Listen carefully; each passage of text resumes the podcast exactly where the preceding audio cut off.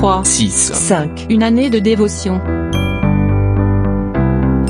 Le livre des Actes chapitre 12 verset 5 nous dit que Pierre donc était gardé dans la prison et l'Église ne cessait d'adresser pour lui des prières à Dieu. Pierre était dans une situation extrême. Enfermé à double tour dans un cachot et sous bonne garde, il risquait de perdre la vie à tout moment.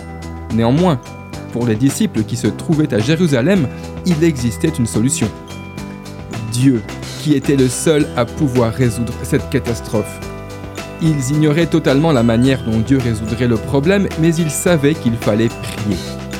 Au chapitre 5, verset 16 de la lettre de Jacques, on peut lire La prière fervente du juste a une grande efficace. C'est alors que le miracle se produisit.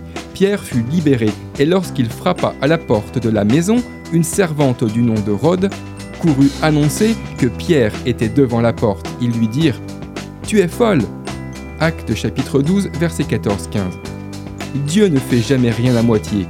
Les prières sont notre lot, les exaucements et les miracles lui appartiennent.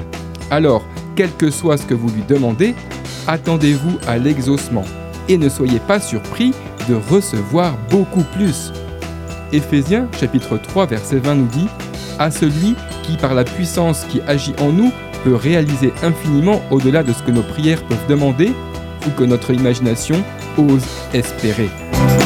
D'après le livre 3, 6, 5, Une année de dévotion, de Yanis Gauthier.